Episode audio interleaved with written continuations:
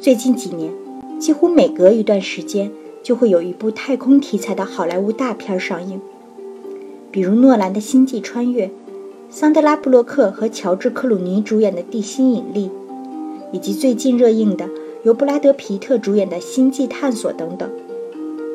他们多是主打视效的科幻大片，但其中最特别的当属去年十月上映的《登月第一人》。如影片名字所示，它是尼尔·阿姆斯特朗，史上第一个登上月球的人的传记片。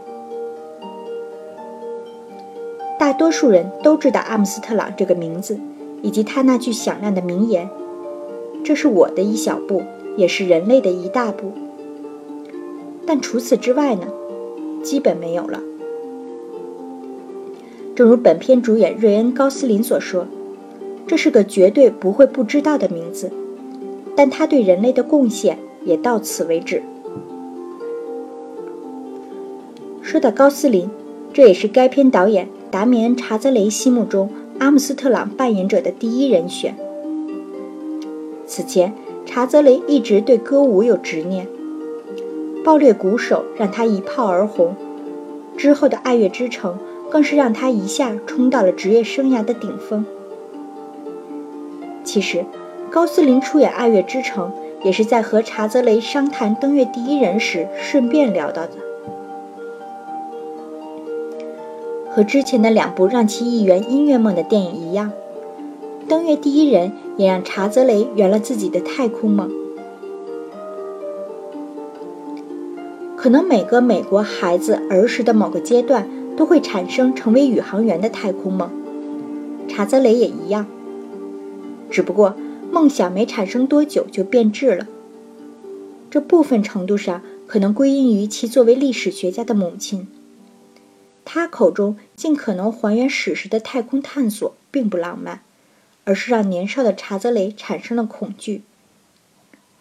这其实是人类对太空本应具有的，却早已被淡化的反应。而詹姆斯·汉森写的《登月第一人》。尼尔·阿姆斯特朗的一生也是如此。本片正是根据这本书改编的。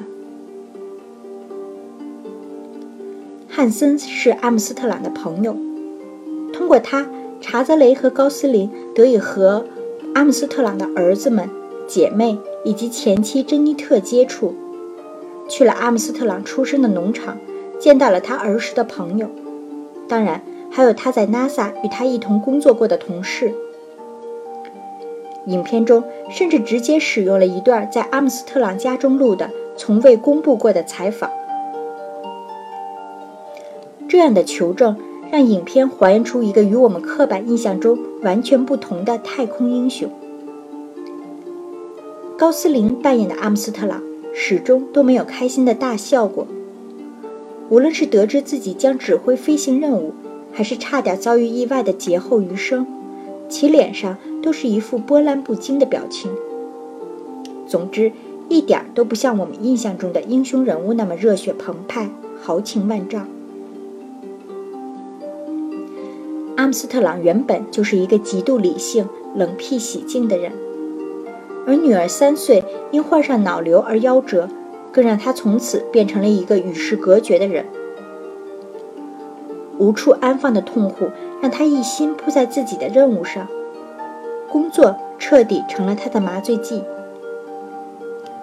可以说，阿姆斯特朗对登月项目的全力付出以及以后的亲自参与，并不一定，至少不完全是为了达到让后人艳羡的伟大成就，而是某种程度上寻求着一种牺牲或者是献身。我们都知道。影片所处的时代正是冷战高峰期，美苏展开了疯狂的太空军备竞赛，而登月前，美国一直处于落后阶段。苏联已率先实现了把宇航员送往太空以及舱外行走的壮举。肯尼迪上台后，发起了登月计划，举全国之力成立了 NASA。当然，除了与苏联竞争。当时的美国也需要这样一场胜利。越战带来的伤痛还未平复，举国哀悼的肯尼迪被刺杀，黑人平权和妇女解放运动正处在最高潮。可以说，美国人对社会的不满已经积聚到了一个爆发点。然而，很长一段时间，登月计划似乎并不能起到鼓舞人心的作用。甚至会激化社会矛盾。在登月成功前，美国人时不时就会举行抗议 NASA 浪费钱让宇航员去送死的游行。不同于其他太空科幻片充满令人目眩的高科技装备，查泽雷根据史料考据发现，当时 NASA 产出的所谓科技产物，就像高中生做的一样。说出来可能没人会相信，当时 NASA 里的工程师大多是本科毕业一两年就进来的。比如指挥降落的分指挥官贝尔斯才二十五岁。影片中也有一个细节，在一次任务中，宇航员正式入舱时，安全带始终扣不住，最后是工作人员找来一把瑞士军刀。从里面掏出一坨凝固的胶状物才解决。为了还原历史，查泽雷搭建了无数沾满油污的仪表盘和简易的按键设备，为的就是时刻提醒观众，在那个年代把人送上天是一件多么疯狂不靠谱的事儿。而事实也确实如此。影片中。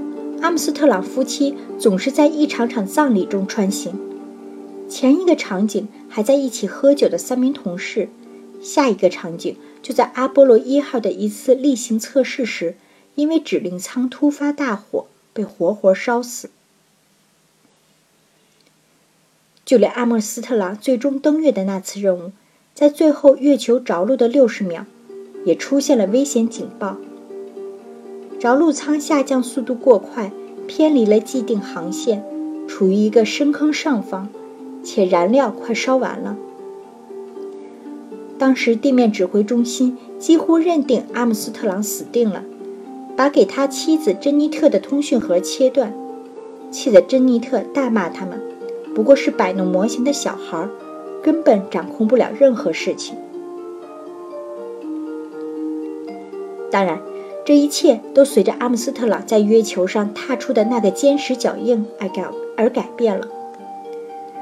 然而有意思的是，还原了那么多史实，影片却刻意忽略了人类登月最经典的一幕，即阿姆斯特朗在月球表面插上美国国旗的一刻。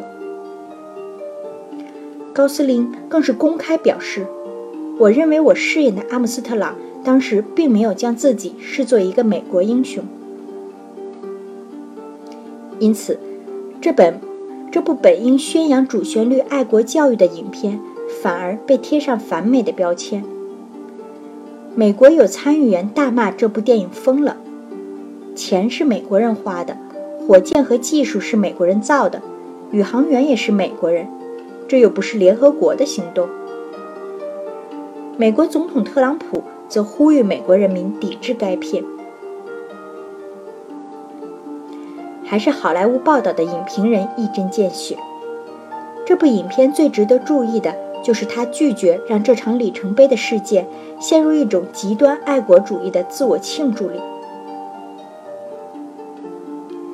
影片末尾，镜头没有对准星条旗，而是定格在了阿姆斯特朗将过世女儿的手串放到了月球上。可以看出。这部电影全程都以阿姆斯特朗极其私人化的视角亲历整个登月过程。上了太空，看似是离开了自己最熟悉的地方，但真到了那样的一片寂静中，其实我们比任何时候都更加贴近自己，让我们能站在更高、更明净的角度思考自身相关的种种。现实里。阿姆斯特朗回到地球后，从此就淡出了大众视野，回避了所有聚光灯，连以阿波罗登月计划为主题的纪录片中都不见他的身影。对于登月计划造假的阴谋论也始终未作回应。这部电影取材改编的传记里的故事，还是他生前最后一刻才愿意对朋友讲述的。表面上，登月第一人讲述的是阿姆斯特朗登月，事实上则是他如何回到人间的故事。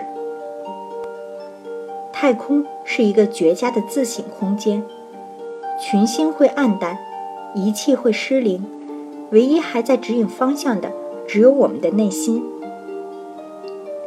在经历了失去女儿、失去一个个战友，最后，当阿姆斯特朗成功踏上月球，在人类能去的最孤独的地方遥望地球，紧张的灵魂得以释放，也终于找回了内心久违的平静。这比月球表面上那面星条旗其实意义更重。